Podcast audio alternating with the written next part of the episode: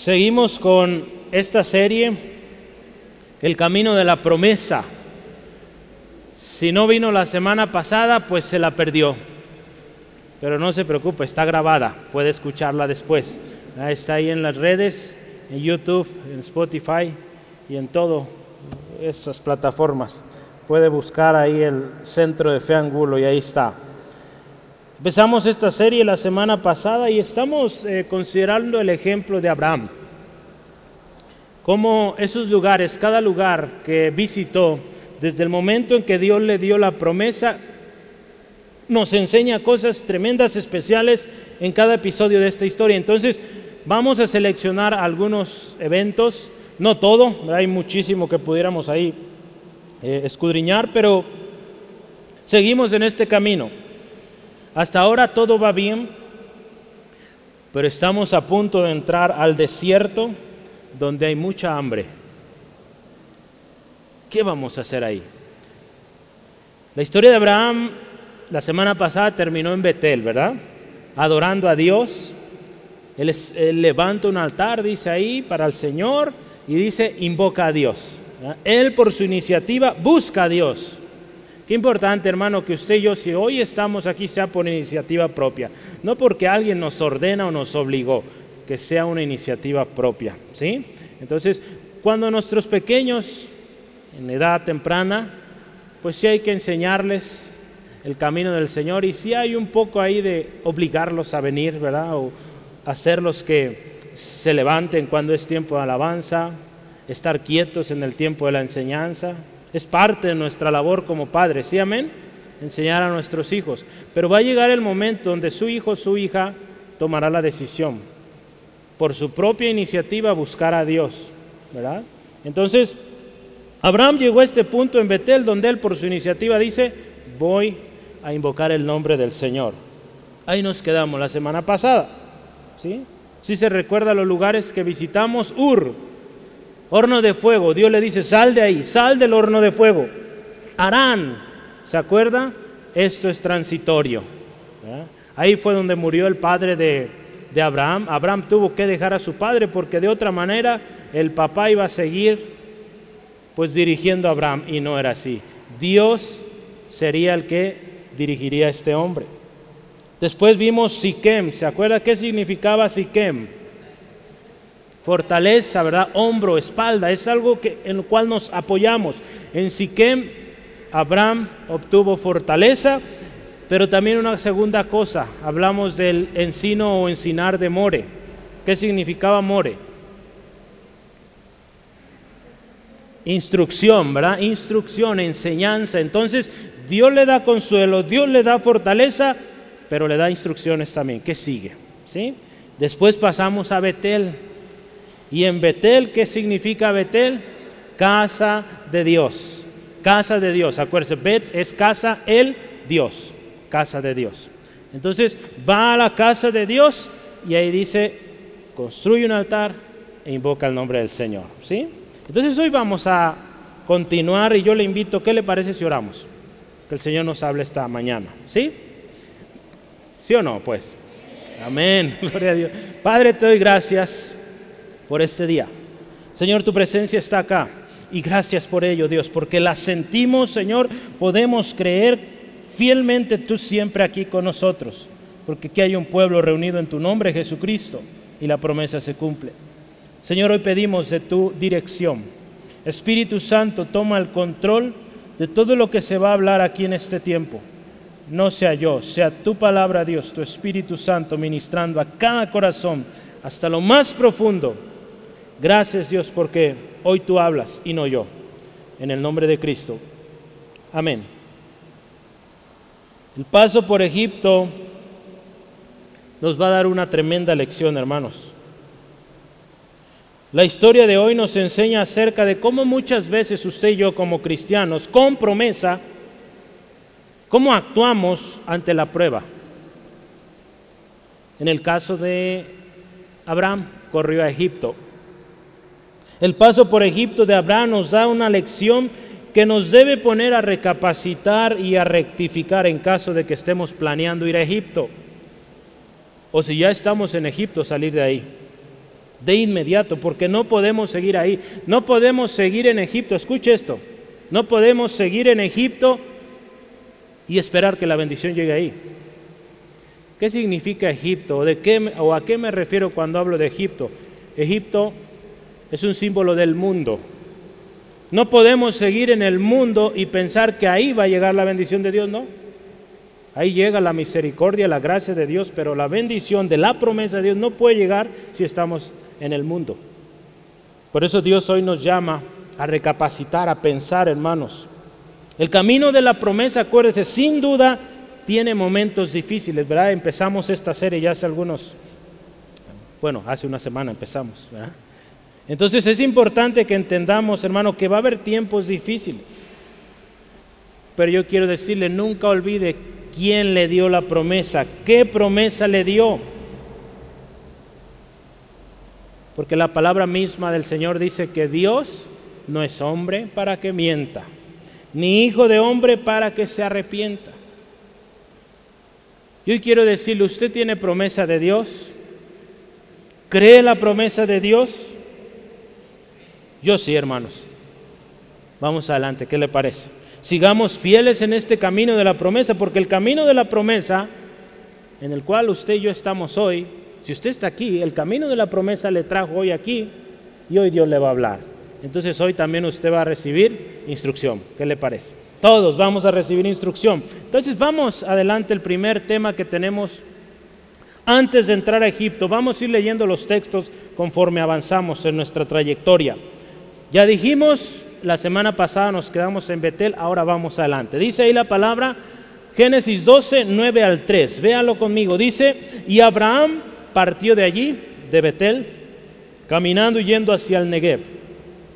Hubo entonces hambre en la tierra y descendió Abraham a Egipto para morar allá porque era grande el hambre en la tierra. Y aconteció que cuando estaba por entrar a Egipto, dijo a Sarai su mujer, he aquí, ahora conozco que eres mujer de hermoso aspecto. Y cuando te vean los egipcios dirán, su mujer es y me matarán a mí y a ti te reservarán la vida. Ahora pues, di que eres mi hermana, para que me vaya bien por causa tuya y viva mi alma por causa de ti. Muy bien. De Betel, Abraham va al Negev. ¿Qué significa Negev? Negev significa seco. Es el nombre geográfico, una región seca, árida, un desierto es la región sur de hoy Palestina. ¿sí? Después de Betel, después de estar en la casa de Dios, Abraham camina al Negev, al desierto. Después de estar en la presencia de Dios, el lugar de la casa de Dios, al desierto. Cuando hablamos en la Biblia del desierto, hermanos, el desierto nos habla de prueba. Muchas veces estamos, o quizá ahorita estemos en desierto tiempos de prueba.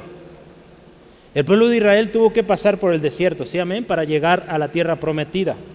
Un tiempo donde su corazón, su lealtad a Dios fue probado. Sí, es muy bonito estar en el lugar de la presencia de Dios, alabarle, exaltarle, invocar su nombre, pero hay que ir al desierto donde vamos a ser probados. Donde ese adorar a Dios se mantiene o dejamos de hacerlo. Sí, muchas veces en el desierto es donde abandonamos. Toda una generación abandonó en el desierto del pueblo de Israel. La palabra de Dios, yo le animo, vaya ahí en su Biblia, Deuteronomio 8, versículo 2 al 3, nos dice, escuche, yo le quiero decir, el pueblo de Israel pasó por el desierto un tiempo de prueba y Dios les dice esto, fíjese, y te acordarás de todo el camino por donde te ha traído Jehová tu Dios estos 40 años, ¿dónde? En el desierto. Escuche, para afligirte, para probarte para saber lo que había en tu corazón, si habías de guardar o no sus mandamientos. Y te afligió y te hizo tener hambre y te sustentó con maná, comida que no conocías tú ni tus padres habían conocido, para, para hacerte saber que no solo de pan vivirá el hombre, mas de todo lo que sale de la boca de Jehová vivirá el hombre. Vea, entonces el desierto nos habla de un tiempo de prueba, un tiempo de aflicción, sí, de prueba, porque ahí es donde Dios ve la realidad de nuestro corazón. Ahí es donde Dios vio y conoció, ya conoce, claro está, pero ahí es donde el corazón del pueblo de Israel se reveló. ¿Cómo era el corazón? Lo más hermoso es que si estamos pasando por un desierto, Él va a enviar maná. Él va a enviar codornices para que usted y yo comamos. Él nos va a traer a lugares donde hay agua. Él no nos deja. Él va a poner sombra en la noche. ¿Sí? En el día, ¿verdad? Sombra en el día y en la noche fuego, ¿verdad? Para que nos calentemos, ¿verdad? Porque el desierto, usted sabe, es calientísimo, es calientísimo en el día, pero en la noche frillísimo. ¿verdad? Entonces, Dios tiene cuidado de usted y de mí en el desierto. Todos necesitamos pasar por el desierto, hermano. Si hoy usted está en el desierto, acuérdese que está en un tiempo de prueba. La promesa viene, la tierra prometida viene, pero hay que pasar por el desierto. Para Abraham, un hombre que está comenzando el camino de la promesa, el desierto no fue sencillo. Dice ahí la palabra, el hambre era grande. ¿Sí, verdad? Dice, el hambre era grande en aquella región, en aquella tierra. ¿Y qué hizo él? Decidió ir a Egipto. Ya lo decía hace rato, e-, Egipto nos habla del mundo. A partir de ahora, si yo digo Egipto, ¿qué significa? El mundo, ¿verdad? Otra vez, ¿qué significa Egipto? El mundo, ¿verdad? Entonces, yo diré el mundo o Egipto es lo mismo, ¿sí? Estamos de acuerdo. Todavía hay mucho que aprender en Abraham. Apenas está empezando su camino. Hay mucho que aprender en nosotros, hermanos. Si todavía no estamos en la presencia de Dios, hay mucho que aprender todavía. ¿sí? Entonces yo les hablaba a los hermanos, una de las, eh, y lo mencioné la semana pasada también, una de las características de alguien que permanece útil y joven es que sigue aprendiendo. ¿sí? Y una característica de una iglesia fuerte, útil, joven, es que sigue aprendiendo. ¿sí? Somos esa iglesia, amén. No importa la edad, hermano, seguimos aprendiendo. ¿Qué le parece? ¿Sí? Gloria al Señor. 48 años y seguimos aprendiendo. ¿Sí, amén? Digo, yo no he estado aquí los 48 años. Yo creo que aquí no hay nadie que haya estado los 48 años. Solo el hermano Rogelio. ¿verdad? Pero gloria al Señor, seguimos aprendiendo. ¿verdad? ¿Sí, amén? Y tenemos que tener esa actitud dispuesta para aprender. Todavía hay mucho que aprender para este hombre, el padre de la fe. Es un muy buen ejemplo porque eh, nos enseña, la Biblia en hebreo nos habla de él y, muchas partes de la Biblia, todo un pueblo, toda una nación recuerda a Abraham como alguien de fe. En todo el mundo se habla de Abraham, fe, siempre. Hay un hombre que, que también nos enseña algo de fe y es Pablo. Yo quisiera que leamos un texto sobre Pablo. Abraham ya vimos, vino hambre, vino necesidad y él dice, voy a Egipto. No puedo, voy a Egipto. Dicen que allá hay mucha comida, hay abundancia de comida, voy a Egipto. Alguien que aprendió esto, vivió desiertos, muchas dificultades, es Pablo. Y él aquí nos enseña qué aprendió y qué debemos nosotros rescatar hoy de la vida de Pablo. Filipenses 4, 11 al 13, ahí es donde está el texto favorito de muchos, ¿verdad? No lo digo porque tenga escasez, pues he aprendido a contentarme cualquiera que sea mi situación. Sé vivir humildemente y sé tener abundancia. En todo y por todo estoy enseñado. Así para estar saciado como para tener hambre. Así para tener abundancia como para padecer necesidad. Todo lo puedo en Cristo que me fortalece. Vea dónde está ese texto. ¿Sí? Pablo había aprendido a vivir en contentamiento, conforme con lo que Dios proveía cada día. Entonces empezamos en Negev, mucha hambre. Antes de entrar a Egipto, Abraham decide ir a Egipto a buscar sustento. ¿Qué sucede ahí, hermanos? Si se fijan en el versículo 11 y 12, Abraham teme por su vida. ¿Sí? a causa de su mujer. Hay un texto aquí que yo quiero que lo escuche. Si el faraón hubiera decidido llevar a Saraí a su harén, que era la esposa de Abraham en ese momento, o a sabiendas de que era esposa de Abraham, primero mata Abraham. ¿Cómo es esto? Mire, en aquellos tiempos y todavía hoy lastimosamente hay hombres que tienen muchas mujeres, hay países donde se practica esto de la poligamia, ¿verdad? Tener múltiples esposas. En este tiempo era también común. Y si una persona de dinero, de posición, sobre todo el faraón, decide yo quiero a esa mujer, para mi grupo le llaman harén eh, de mujeres que tengo a disposición, podía, porque tenía los recursos, tenía la autoridad, no había quien lo detuviera. Entonces, partiendo de este principio, Abraham sabía que iba a una nación donde se practicaba esto y él dice, temo por mi vida. Podríamos decir, si usted y yo pensamos, el temor es legítimo, sí, efectivamente. Pero esto debía haber sido una alerta para consultar a Dios primero, ¿verdad? Hermano, cuando usted y yo tenemos dudas de un plan, de algo que queremos hacer, pues lo primerito es, Señor, si es tu voluntad esto, no es, pues guíame. Ya desde este momento donde había ese temor por su vida a causa de su esposa, pues ya hay un problema. Porque fíjese, aquí en el versículo 10 dice que la decisión que movió a Abraham mover moverse a Egipto fue la gran hambre que había ahí, no fue Dios. Dios no lo está guiando ahí. Todavía Abraham necesita aprender mucho,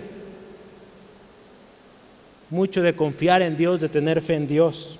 Hermano, nuestras decisiones Escuche esto, nuestras decisiones, en especial aquellas que representan cambios en nuestra misma vida, nuestra manera de vivir o, lugar, locación, todo lo que aplica o afecta nuestra vida, no deben estar basadas en lo que sentimos, lo que pensamos, hermanos.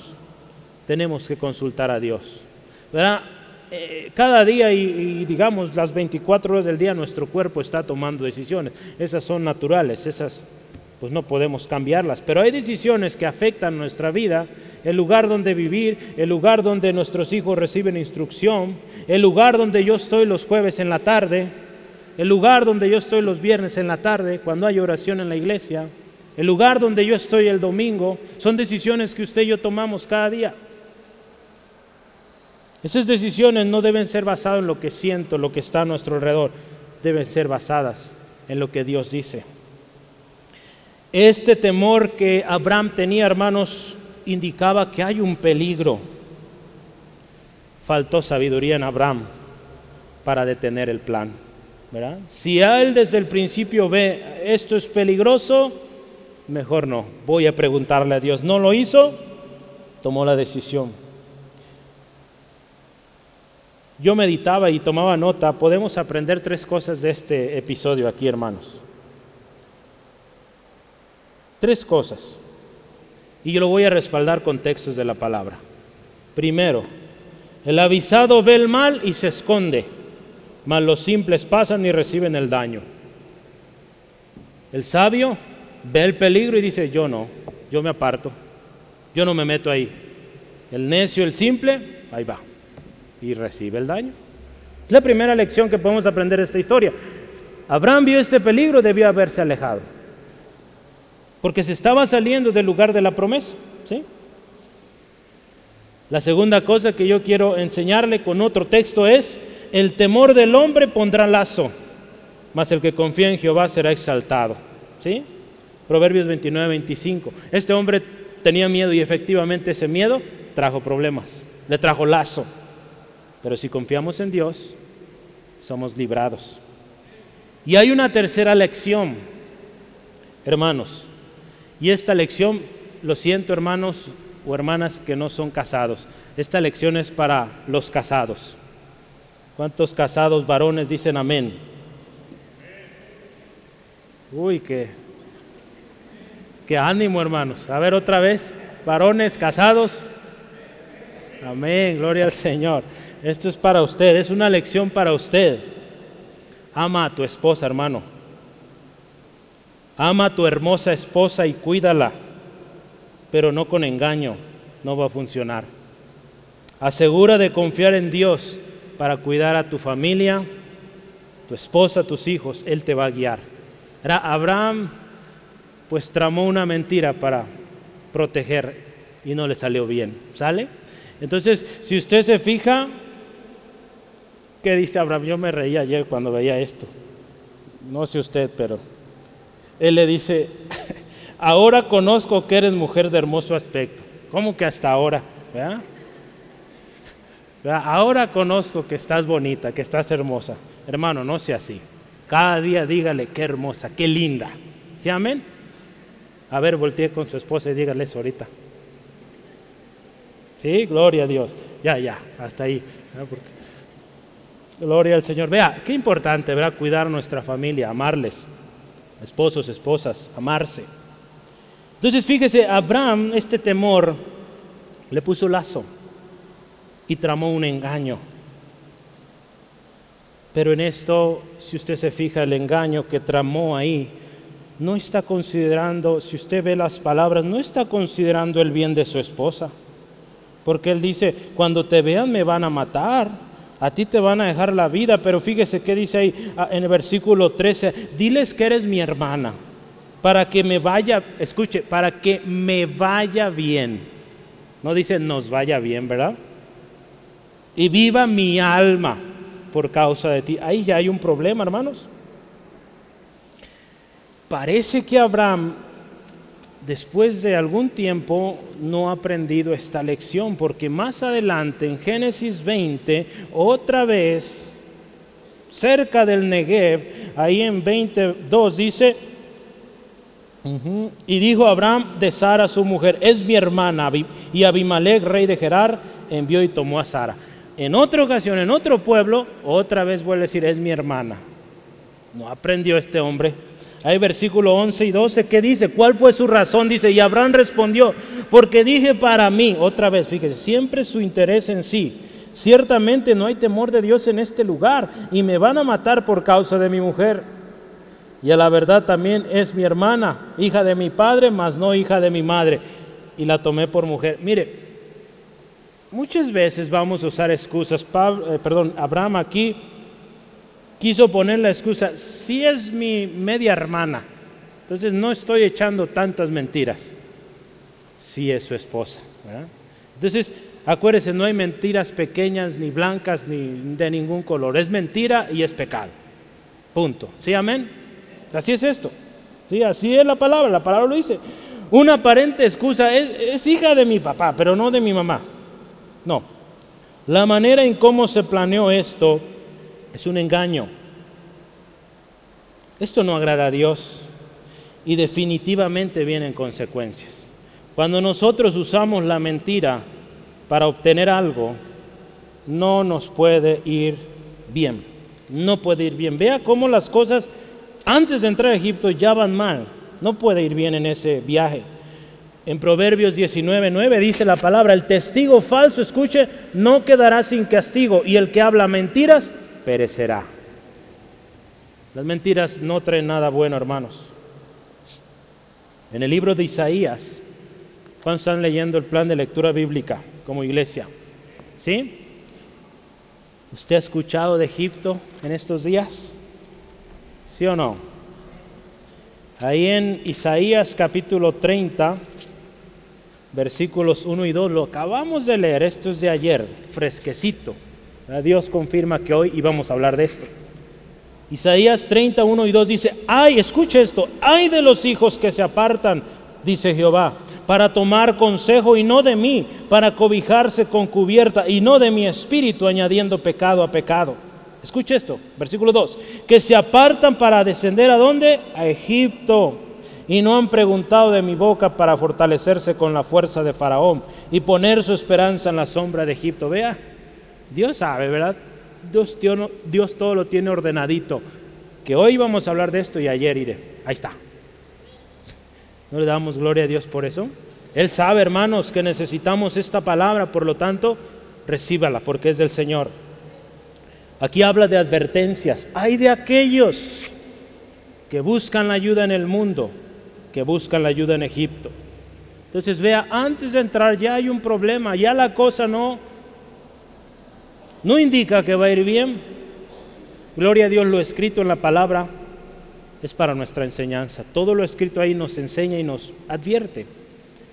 Entrando a Egipto, entrando a Egipto. Vamos a ver esto, hermanos. Una vez que entra a Egipto, vamos a leer versículos 14 al 16. Dice la palabra del Señor. Y aconteció que cuando Abraham entró en Egipto, los egipcios vieron que la mujer era hermosa en gran manera, tenía que ser.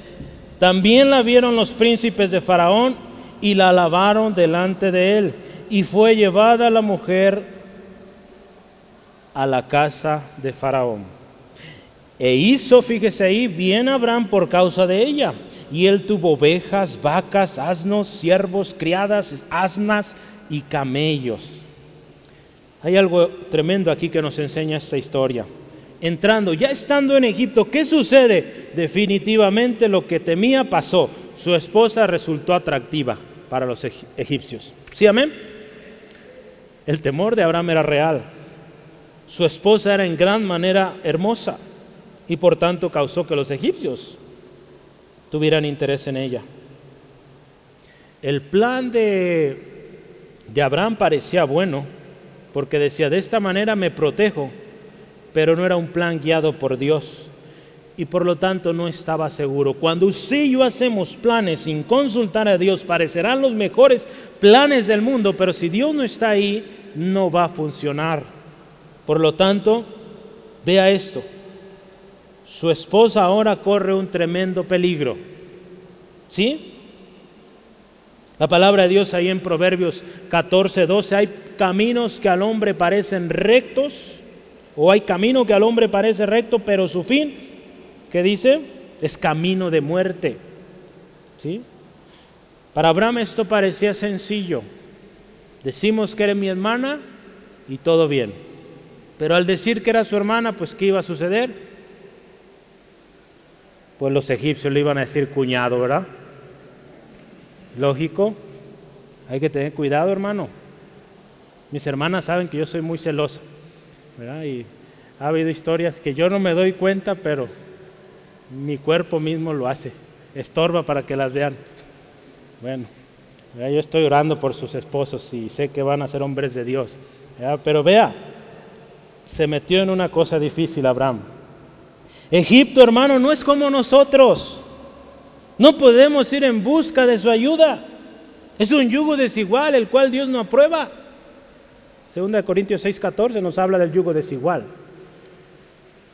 No tienen la misma mente, no ven como usted, hermanos. Ellos ven con sus propios ojos, ojos carnales, sucios, jactanciosos, lujuriosos, todo eso. Usted y yo vemos diferente porque estamos en Cristo. Por lo tanto, no podemos ir a buscar ayuda ya. Por eso el Señor nos advierte y no hagan relación, no tengan eh, comunión, no tengan eh, esta asociación, como lo dice ahí en Segunda de Corintios, habla de este yugo. No solo es el matrimonio, hablamos aún en negocios, en emprendimientos, hermanos, porque no puede ir bien. Es inútil buscar refugio en Egipto. Nuestra vida corre peligro y lo peor, nuestra familia también. Tengamos cuidado, hermanos, y meditemos. Y no vayamos a Egipto por ayuda. Acuérdese, la ayuda, la mejor ayuda que usted y yo tenemos es el Señor. Y ahí está siempre, hermanos. Ahí en, yo quiero que leamos Isaías 30. Vamos a estar dando vueltas ahí a Isaías para que tenga ahí una marquita si puede. Isaías 37 eh, dice la palabra, escuche esto, ciertamente Egipto en vano e inútilmente dará ayuda, porque tanto le di voces que su fortaleza sería estarse quietos. Aquí habla el Señor, yo les dije, estén quietos, no salgan de ahí, quédense. Pero fueron a Egipto, es inútil, no sirve de nada. Imagínense en ese momento cómo está Abraham Su plan funcionó aparentemente, pero ha de haber dicho, ay, no consideré a mi esposa. Ya se la llevaron. Vea el corazón. ¿Cómo? Imagínense cómo se ha de sentir en este momento Abraham, su esposa ya. Lo que está pasando por su cabeza, ¿cuánto no le van a hacer? Su mujer fue llevada a casa de Faraón la situación empeoró más, hermanos. En vez de mejorar, empeoró. Dice ahí, los príncipes la vieron hermosa. Dice, imagine esto, la lavaron enfrente de él. Imagínense cómo se sentía. Los celos tremendos dentro de él. Que otros hombres hablando bien, alabando a su mujer. qué horrible ha de haber sido esa experiencia. Y a eso súmele que se la llevaron. Voy a leerle una cita aquí. Como el grupo de Abraham, escuche esto, tenía muchas personas y animales, se les tuvo que haber dado un permiso especial para vivir y comerciar en Egipto. En el pasado, los contratos económicos, políticos, eh, muchos de ellos fueron finalizados o concretados, la parte más débil dando un regalo a la parte fuerte. Y muy común era que daban mujeres. ¿Sí? Entonces, la mujer de Abraham se convertiría en este regalo a Faraón. Sarai era una mujer deseable. ¿Sí? Era la mujer más hermosa del grupo de toda la gente que estaba con Abraham, porque Abraham era un hombre próspero. Entonces imagine esto. Para el egipcio esto era normal, ok, viene este hombre a hacer negocios con nosotros, pues hay que cerrar el trato y pues qué mejor manera, ¿verdad? Faraón pudo haber dicho, qué mejor manera que él me dé una de sus mujeres y adelante con los negocios. Lo tremendo es que esa mujer era la esposa de Abraham. Vea qué tremendo, hermanos. Si seguimos en Egipto al igual que Nur, nos vamos a quemar y al final habremos perdido todo. ¿Sí? ¿Se acuerda la semana pasada cuando hablamos de Ur? Hay que salir de ahí, hermanos, de inmediato. Para este punto de la historia, Abraham se encuentra en aprietos tremendos. Gloria al Señor, Dios es un Dios de promesas. Pero fíjese, ¿qué sucede después en versículo 16?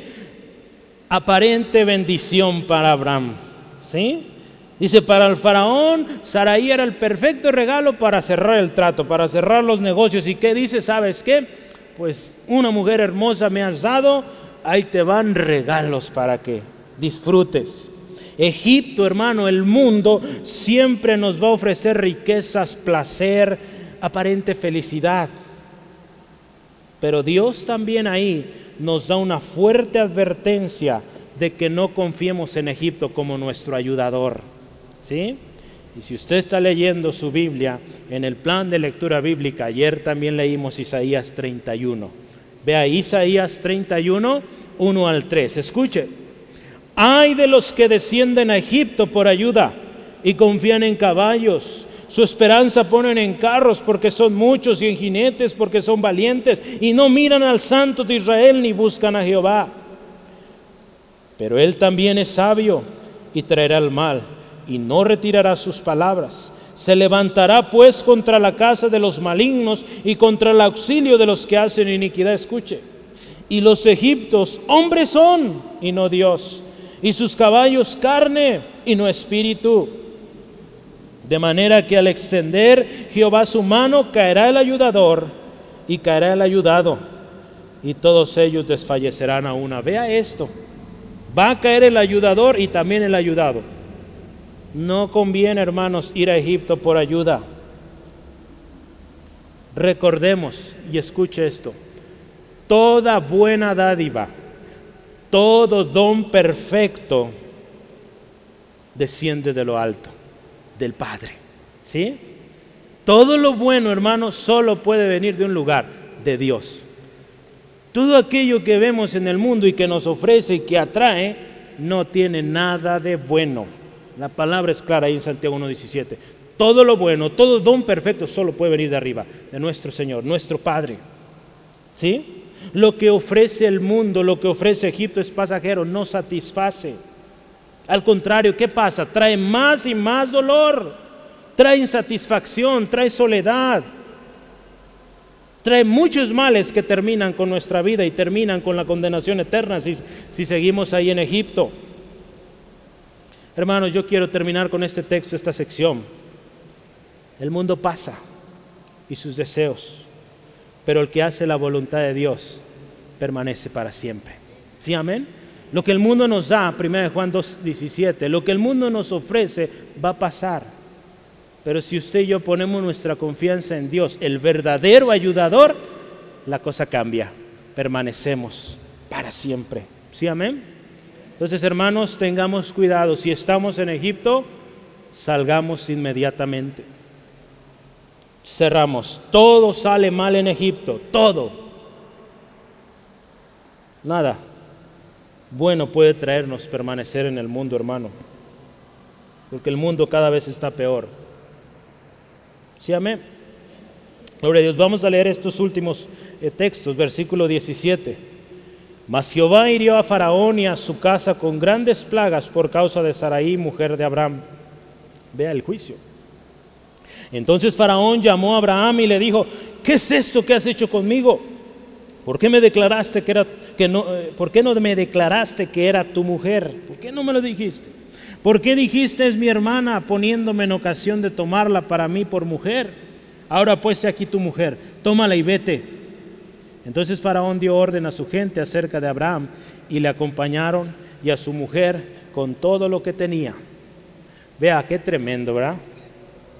No podemos engañar y pensar que ese engaño va a durar para siempre. Tarde o temprano la cosa sale a la luz. ¿Sí? Todo sale mal en Egipto. El juicio de Dios vino contra el ayudador, ¿verdad? Lo leíamos hace rato. Y el ayudado también. Gloria a Dios, fíjese, Dios intervino, la gracia de Dios es tan grande que intervino, grandes plagas, dice, y vinieron a la casa de Faraón. Aunque el enemigo trató de desviar la atención de Abraham con dádivas, con regalos, Dios es más grande y trajo juicio ejemplar al faraón. ¿Sí? Y esto hizo evidente. Yo creo que Abraham ya se sentía horrible, hermanos. Porque Dios tenía un propósito para Abraham y la cosa continuó con Abraham. Y hoy Abraham es bendición para nosotros. Entonces, eh, Abraham no se obstinó en rebeldía. Estoy seguro que ya a ese punto de la historia, yo creo ya había arreglado cuentas con Dios. Porque Dios intervino. Nada le sucedió a la esposa de Abraham. Al contrario, vino juicio sobre eh, la casa de Faraón. Entonces esto hizo ver Abraham que la cosa ahí no estaba bien. Y le trajo, yo creo, también un recordatorio a Abraham. El lugar de la promesa no es en Egipto, es en Canaán. Regresa ya. ¿sí? Hermanos, el lugar donde se va a cumplir la promesa no es en el mundo, en el pecado es donde Dios está, donde Dios nos ha llamado. Dios había dado una promesa especial a Abraham. Esta se iba a cumplir a través de la descendencia que vendría de esta mujer, de Saraí, la princesa, acuérdense. Y esa promesa se iba a cumplir en la tierra de la promesa, ¿sí? no en Egipto. Por eso Dios guardó a esta mujer, porque esta mujer solo era para Abraham y de esa mujer iba a venir el pueblo de Israel. Entonces Dios la guardó. Pero qué tremendo apuro en el que se metió Abraham, ¿verdad? Por no consultar a Dios. Voy a leerle un, otro, una lectura aquí. Pero antes de eso, yo solo quiero que tome nota de la promesa que Dios ya había dado. Esto lo vimos la semana pasada, donde habla ahí que, que en sus simientes serían benditas las naciones. Vamos a verlo ahí, bendeciré, versículos 2 y 3 de, esta es la promesa inicial. Y haré de ti una nación grande y te bendeciré y engrandeceré tu nombre y serás bendición. Esto no iba a suceder en Egipto. Bendeciré a los que te bendijeren y a los que te maldijeren maldeciré. Y serán benditas en ti todas las familias de la tierra. Gloria a Dios, versículo 7. Cuando Dios aparece a Abraham ahí en Siquem, le dice a tu descendencia, daré esta tierra. ¿Qué anda haciendo en Egipto? la promesa es en Canaán, en la tierra de la promesa. Si la esposa de Abraham, Sarai, escucha esto, permanecía en Egipto como parte de las mujeres de, de Faraón, entonces el plan de Dios de proporcionar a Abraham un heredero de esta mujer no se iba a cumplir. Para restaurar Sarai a Abraham y sacar a los fundadores de esta nación, Dios tuvo que traer juicio. Dios hirió a Faraón y su gente. Este acto presagia lo que Dios hará o haría en los días de Moisés. Si usted se fija, Dios también tuvo que traer juicio sobre Egipto para sacar a su pueblo. ¿Sí se acuerda de esa historia? Anote ahí Éxodo 12, 29. Dios tuvo que traer otra vez juicio sobre Egipto para sacar a su gente de allá, a su pueblo. La gracia de Dios es grande y su misericordia, hermanos. Pero ¿qué pasa? Todo sale mal en Egipto. Al ayudador le fue mal. Y al ayudado en este caso Abraham, su engaño fue descubierto. Jesús en una ocasión dijo, no hay nada oculto que no haya de ser manifestado, ni escondido que no haya de ser conocido y de salir a la luz. Todo, todo hermano sale a la luz. Por más que lo escondamos ahí tan escondido, nadie sabe, Dios lo está viendo y va a salir a la luz. ¿Sí? Entonces, hermano, no podemos permanecer en ese engaño. Toda mentira, todo engaño, tarde o temprano sale a la luz. No podemos vivir del engaño y pensar que seremos prosperados ahí. No vamos a ser librados si seguimos en ese engaño, mentiras. Yo quiero leerle un texto y lo voy a leer en dos versiones distintas. Proverbios 21, 21 6. Escuche esto. Las riquezas que amontona el mentiroso se desvanecen como el humo. Son una trampa mortal. Traducción lenguaje actual. La riqueza, fruto de una lengua mentirosa, es una neblina que se esfuma y una trampa mortal. Nueva traducción viviente. Las riquezas como las que estaba obteniendo ahí Abraham no eran de bendición al contrario, le traerían mucho mal. ¿Y qué sucedió, hermanos? Pues entonces el juicio vino a la casa de Faraón, el engaño de Abraham fue descubierto y tuvo que huir o tuvo que correr de Egipto Abraham. ¿Verdad qué dice ahí Faraón? Vete, toma tu mujer y vete. Tuvo que salir de ahí. Imagínense qué tremenda vergüenza pasó Abraham ahí frente de todos, este hombre rico, próspero, avergonzado por mentiroso. Abraham fue despedido y tuvo que salir de Egipto con su mujer y todo lo que tenía, aunque vergonzoso, pero gracias a Dios, era lo mejor que podía hacer. Muchas veces, hermanos, pues nos tendrá que dar mucha vergüenza, mucha pena, pero será mejor salir de Egipto, hermanos, porque si no ahí no podemos ser bendecidos. ¿Sí? Este engaño de Abraham trajo una vergüenza tremenda al Padre de la fe. Gloria al Señor. Nosotros servimos y adoramos al Dios que redime, que restaura. Todos venimos de pasados muy tremendos, nos hemos equivocado tremendo y Dios de gracia, de favor, nos restaura. Gloria a Dios en Abraham, ese es el caso. Pero sí que vergüenza, ¿verdad? La vergüenza, dice la palabra, y el oprobio o la deshonra es el resultado de buscar ayuda en Egipto. Y yo quiero confirmarle esto con un pasaje de la palabra, Isaías 30. Solo le estoy recordando lo que usted ya leyó. Isaías 30, 3 al 5. Vea, yo me maravillaba ayer, compartí esto con mi papá, le digo, Dios es fiel y pues cada semana trae palabra y la trae con sello, bien cumplidita, bien ordenada, confirmándola. Gloria a Dios, siempre. Versículo 3 al 5 dice, pero la fuerza de Faraón, escuche esto, se os cambiará en qué? En vergüenza. Y el amparo en la sombra de Egipto en confusión. Cuando estén sus príncipes en Zoán y sus embajadores llegan a Anes, todos serán o todos se avergonzarán del pueblo que no les aprovecha, ni los socorre, ni les trae provecho antes le será para vergüenza y aún para oprobio. Oprobio es deshonra. Fíjese, qué horrible esto. Entonces vean, nada, nada puede salir bien en Egipto. Abraham tuvo que regresar al lugar de la promesa, aunque tuviera que volver al desierto. Esa prueba no había sido pasada, tenía que volver a hacerla. ¿Sí? Porque ahí estaba la bendición de Dios, hermanos. Ahí se cumpliría la promesa del Señor. Si usted se fija ya en Génesis 13.1, dice, subió pues Abraham de Egipto hacia el Negev. ¿Sí? Volvió. ¿Sí? Volvió al Negev, volvió al desierto, al lugar seco, porque había una prueba que pasar. Son tres cosas que vemos ahí que sucedieron horribles en Egipto. Pero hay una cuarta que yo quiero mencionarle aquí y es no hay certeza de esto, quiero que lo sepa. Pero ha escuchado usted de Agar.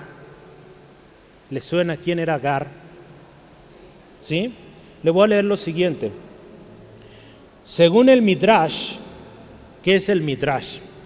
Es un grupo o compilación de enseñanzas, de comentarios que tienen el propósito, es, eh, en la religión judía, tienen el propósito de ayudar a la gente a estudiar la Biblia o, la Torah para ellos, ¿no? Para que la puedan comprender. Y según estos libros, en los judíos, Agar era una de las hijas del rey Faraón. Cuando vino este tremendo juicio a Faraón para salvar a Sara de ahí, dicen estos libros que esta mujer llamada Agar dijo, mejor me es ser esclava de este hombre que permanecer en esta casa donde está llegando el juicio. No sabemos si es esto cierto o no, ¿verdad? Pero es muy probable que Agar fue de esas siervas que recibió Abraham. ¿Sí se acuerda que fue uno de los regalos que recibió Abraham? ¿Sí o no? ¿Sí? ¿Verdad? Hay gente que afirma esto, yo no digo lo afirmo porque no hay certeza en la palabra de Dios, no lo da. Pero sí recibió, dice, asnos, ¿qué más? A ver, vaya ahí su Biblia. ¿Qué regalo recibió? Siervos, criados, asnos, camellos, vacas, ovejas, entre ellos siervos, criadas. Entonces es muy probable que Agar iba en ese, en ese regalo que obtuvo Abraham. Muy probable. Y si usted ve Génesis 16, cosa tremenda sucedió con esa mujer. Saraí o Sara dándole Agar a Abraham para que tuviera hijos de ella. Y el hijo que tuvo, Ismael, padre de los árabes. Y ve hasta hoy el tremendo problema que causa toda esta, o la mayoría, no todos, ¿verdad?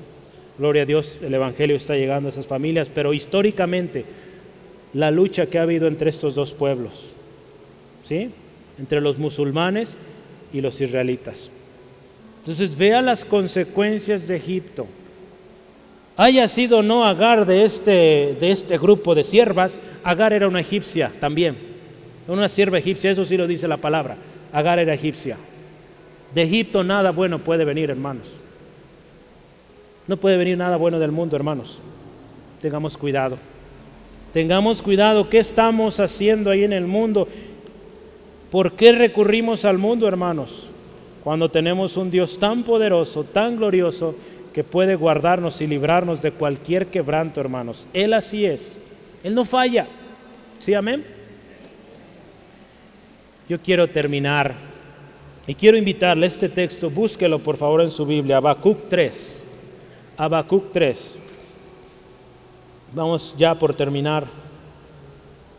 Habacuc 3, 17 al 19. Esto tiene que ser una palabra que hoy yo le invito, aférrese a ella, créala, póngala, subrayela, escríbala en casa. Sobre todo si hoy está pasando por algo horrible, tremendo, está pensando correr a, Egipto, hoy yo le digo no corra a Egipto corra al Señor. Y haga de usted esta palabra una verdad, un estilo de vida. Vamos a leerlo, Habacuc 3, 17 al 19.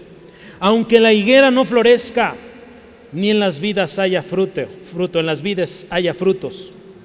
Aunque falte el producto del olivo y los labrados no den mantenimiento y las ovejas sean quitadas de la majada y no haga vacas en los corrales aunque se acabe todo, hermanos, con todo yo me alegraré en Jehová y me gozaré en el Dios de mi salvación. Jehová, el Señor es mi fortaleza, el cual hace mis pies como de siervas y en mis alturas me hace andar. Fíjese, aunque todo en nuestro alrededor se desbarate, se desborone, con todo, hermano, alegres en el Señor goces en el Señor de su salvación y Él le va a librar. Así es nuestro Dios, así de hermoso es. Sí, hermano, entonces no corramos a Egipto. En Egipto nada puede salir bien. Por tanto, Jehová el Señor dice así: He aquí que yo he puesto en Sión por fundamento una piedra, piedra probada, angular, preciosa, de cimiento estable. Escuche esto: el que creyere no se apresure. Eso nos dice el Señor. Cristo, esa roca inconmovible. Crea en Él. No se apresure a correr al, al mundo, a las cosas que el mundo ofrece. Crea en Jesucristo. Porque su Dios le instruye y le enseña lo recto. Así es nuestro Dios. Dios sigue hablando a su pueblo, hermanos. Nos dice que creamos y no nos apresuremos. Él nos enseña lo justo, lo recto, lo que usted necesita saber para cada día. No hay duda de ello, hermano. No queramos correr a Egipto. Yo le daba testimonio cómo Dios esta semana confirma la palabra. Tan simple como eso. La cosa aquí es estar atentos a lo que Dios está hablando, buscar su palabra y Dios le va a hablar qué hacer, cómo hacer. Yo cuando oraba por esta serie, empezar, Señor, guíame, es tu voluntad, tu propósito en esto, que, que vayan dándose los temas, porque a mí me gusta cada semana de lo que yo leo, predicarle, enseñarle algo. De lo que me ministró primero, se lo comparto a usted. Y yo veía esto y digo, gloria a Dios. Dios confirmando. Desde la semana pasada al hermano Ignacio le dije, usted ya se está adelantando porque hablamos de esta historia, ¿verdad hermano? De Egipto, cómo Abraham fue Egipto y cómo Dios usó eso al final para bendición. Hoy nos enseña. Pero vea, Dios nos dio texto hoy para esto. Así es Dios, hermanos. ¿No nos gozamos? Hay planes, hermanos, que sin consultar a Dios van a ser lo peor. La palabra de Dios nos dice, fíate en Jehová de todo tu corazón, no te apoyes en tu propia prudencia, reconócelo en todos tus caminos, que dice, y Él enderezará tus veredas. ¿Sí? Proverbios 3, 5 y 6. Hermanos, no podemos usted y yo hablar engaño y pensar que nos va a ir bien o que vendrá la bendición. Usted ve en, en Abraham aparentemente bendición, ¿verdad? Le dieron muchos animalitos, siervos, siervas, pero de nada sirvió eso. La palabra de Dios nos dice otra vez, los labios mentirosos son abominación a Jehová, pero los que hacen verdad, que dice aquí, son su contentamiento. En otras palabras, si usted y yo decimos, andamos en verdad, Dios está contento con usted conmigo. Él se agrada. Egipto es un peligro mortal, hermano, para usted, para su familia. Egipto no nos quiere convencer, nos quiere eh, hacer olvidar el, el peligro con riquezas, con regalos, con dádivas. Pero nada de eso es eterno, hermanos. Es temporal, es diabólico y fuera del propósito de Dios. Gloria al Señor, Abraham contaba con la promesa de Dios y Dios iba a cumplir. Abraham tomó una buena decisión y se fue de Egipto. No se aferró a, ah, me dijo que no, pero yo me quedo porque allá está muy seco. No. Él volvió al, a lo seco, volvió al desierto, a la prueba, al lugar de la prueba, porque ahí es donde Dios daría la promesa. Él volvió al lugar de la promesa, hermano. Volvamos, porque ahí Dios está. Ahí, hermanos, usted y yo vamos a estar completitos. Usted y su familia, si volvemos al lugar de la promesa. Dios, hermanos, le ha dado promesa. Usted dice, pero ¿cuál promesa? Yo no he escuchado, yo no... Le voy a decir una muy simple. Cree en el Señor Jesucristo y serás salvo tú y toda tu casa. Yo quiero que usted me diga si hay alguien aquí que toda su casa está aquí. Nadie, ¿verdad? Nadie. Empiece con esa promesa. Mi familia va a estar aquí. Empiece con esa. Créala, pero no vaya a Egipto a buscar ayuda. Búsquela arriba, porque todo lo bueno viene de allá, del Señor. El viernes en la velada de oración yo hacía unas preguntas y quiero terminar con estas preguntas con usted también. Escuche con mucha atención, ya estamos terminando, no se me distraiga, pero quiero que medite, va a ponerse a pensar un ratito. ¿Cuántos años tiene usted? Ya sabe cuántos, no me diga a mí. ¿Cuántos años tiene como cristiano o cristiana? Empieza a meditar. Tengo 15 años de edad, 5 años de cristiano, ¿ok? Muy bien. Tenga eso en mente. Siguiente pregunta. ¿Cuál es su ministerio? ¿Cuál es su llamado? ¿Sabe usted cuál es su ministerio? ¿Para qué está aquí? Yo le he dicho muchas veces, usted, usted no está aquí nomás de pasada o de paseo, no. Dios tiene un propósito para usted. ¿Sabe cuál es? No me conteste, es de usted, esa pregunta es para usted. Y de ese ministerio, de ese llamamiento que tiene usted, ¿tiene promesa?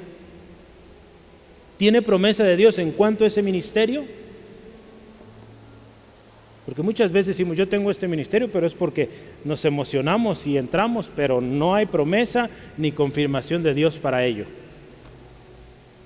Si usted está en un ministerio, asegúrese de contar con la aprobación de Dios y con promesa. Dios da promesa. Así es Dios. ¿Sí? Vamos adelante. Estoy haciendo preguntas para que meditemos. ¿Cuántos años han pasado de esa promesa? Si usted dice, yo sí tengo promesa. ¿Cuántos años o tiempo ha pasado después de esa promesa? ¿Sigue creyendo la promesa? ¿Cómo está su fuerza? ¿Se acuerda la semana pasada o antepasada con Caleb? 45, 45 años pasaron y dice, yo sigo con la misma fuerza, con el mismo vigor. ¿Sigue usted con esas mismas ganas, ese mismo deseo? Dios da promesas, hermanos. Si usted ve la vida de Abraham, él no vio todo, completo, no vio esa nación que saldría de él, pero vio el inicio de la promesa. Entonces esto nos debe recordar que la promesa se va a cumplir no cuando yo quiero, cuando yo pienso, cuando Dios, cuando Dios dice, ¿sí? Entonces, ¿qué nos dijo hace rato el Señor? No te apresures, cree, cree, pero no te apresures, espera, prepárate, ¿verdad? Por eso yo le animaba y veíamos los testimonios al inicio, hay que prepararse para cuando llegue el momento, gloria a Dios. ¿Sí? Dios es fiel, hermanos. Sigue creyendo la promesa, no olvide quién le hizo la promesa. Si fue Dios, pues Él la va a cumplir. Pero no vaya a Egipto, hermanos. Porque si vamos a Egipto no nos va a ir bien. Puede que nos pase como Abraham. Reconocemos nuestro error, volvemos, pero qué vergüenza que descalabros y consecuencias también. Mejor evitemos, hermanos. Evitemos Egipto, ¿sí? Y hagamos hoy, yo le animo, vamos a orar un compromiso delante de Dios. Dios, yo voy a permanecer en el lugar de la promesa. Aun cuando esto sea un desierto, yo ahí me quedo. Porque sé que Dios puede enviar maná, puede enviar cuervos para que me alimenten, puede enviar su, su calor de la noche fría, puede enviar esa nube para cubrirme del sol. Dios puede y quiere. ¿Qué hacemos nosotros hoy? Cierre sus ojos, por favor, ahí donde está, hermano, le invito. Y vamos orando juntos.